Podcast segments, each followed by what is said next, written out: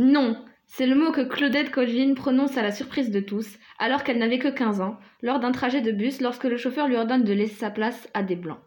Elle ne savait pas encore qu'elle deviendra un symbole important de lutte pour les droits civiques. Cette femme marquera le début d'une ère plus libre. Et c'est donc pour cela que nous recevons aujourd'hui l'incroyable Claudette Colvin. Retrouvez votre chronique des hommes et des femmes libres sur Radio Lyoté. Bonsoir à tous, merci de m'avoir invité. Merci à vous. Alors, pour commencer, comment viviez-vous le fait d'être noir dans cette société aussi sélective et raciste à cette époque? Dans ma région, les Noirs étaient traités comme des sous-citoyens. Nous étions constamment observés. Les gens trouvaient la moindre excuse pour nous faire du mal. Nous avions besoin de raser les murs pour nous déplacer. Notre population était continuellement en danger, notre liberté inexistante. J'ai senti cette oppression dès mon plus jeune âge et cherché le moyen de stopper cette injustice. La première fois que je me suis rendu compte que les choses étaient différentes pour moi, c'était quand j'étais petite et que ma mère m'emmenait dans un grand magasin. Un garçon blanc a commencé à me regarder et à rire parce qu'on avait l'air différent.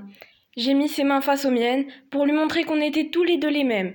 Ma mère m'a giflé pour avoir touché et interagi avec une personne blanche. Oh, ce genre de comportement me répugne.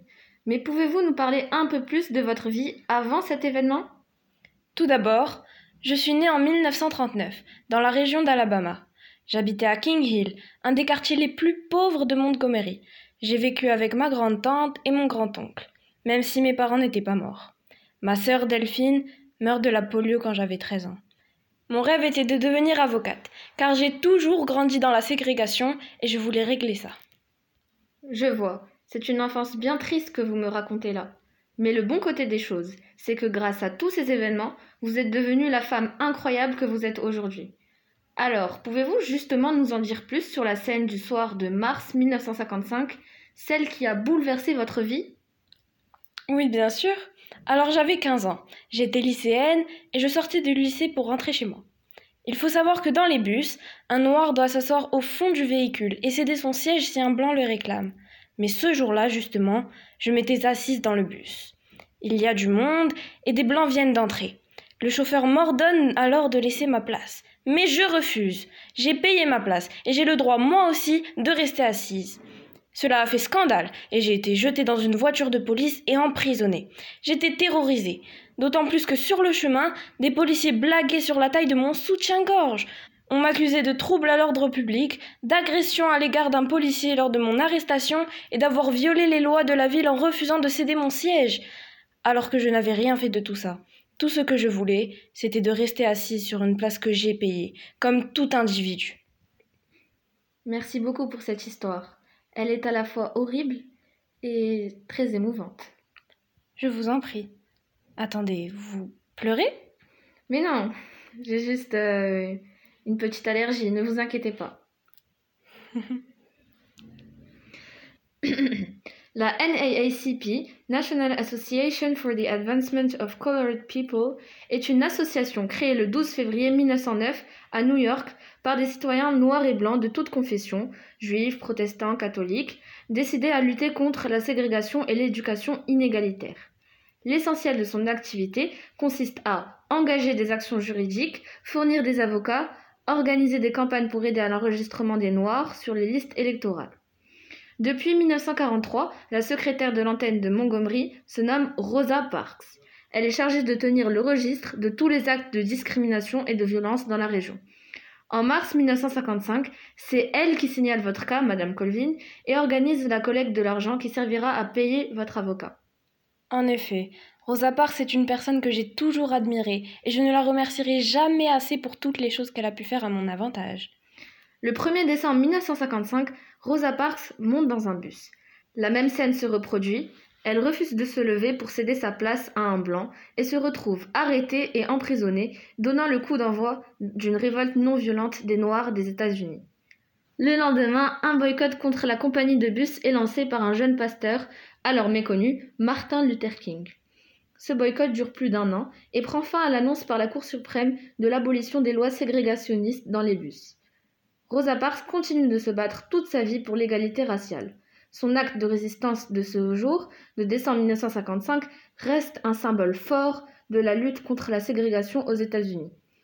Les lois organisant la ségrégation dans les lieux publics seront alors abolies en 1964.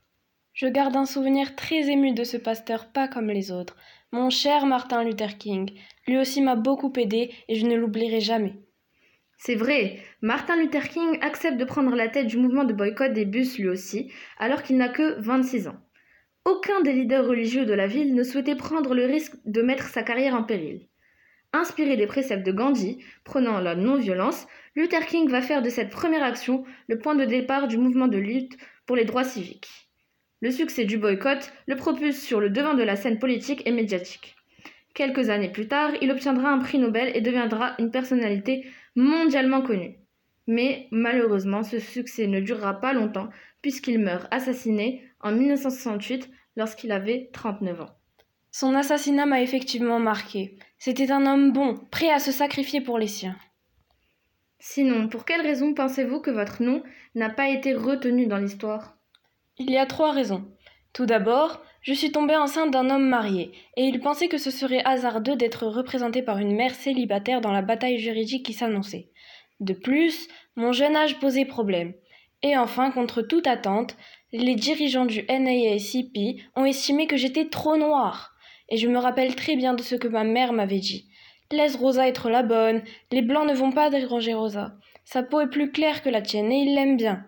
C'est donc pour cela que j'ai laissé Rosa représenter notre cause. Et comment s'est passé votre jugement? Plus de cent lettres de soutien me sont parvenues, et j'ai donc choisi de plaider non coupable. Mes parents ne pouvaient pas payer les frais d'avocat, par conséquent, une collecte a été mise en place par des leaders noirs et Rosa Parks y a activement participé. Résultat, j'ai subi une simple mise sous probation. C'est un exploit de s'en être sorti de cette manière à votre époque. Vous êtes une personne très courageuse et j'ai adoré vous avoir comme invité dans notre émission. En tout cas, merci beaucoup d'avoir pris le temps de venir et de nous avoir permis de mieux cerner votre parcours. Votre combat pour la liberté est admirable. C'est un honneur de vous avoir reçu. Merci et j'espère vous revoir bientôt. Merci à vous de m'avoir invité. C'était un plaisir pour moi de venir à cette émission. Retrouvez votre chronique des hommes et des femmes libres sur Radio Lyoté.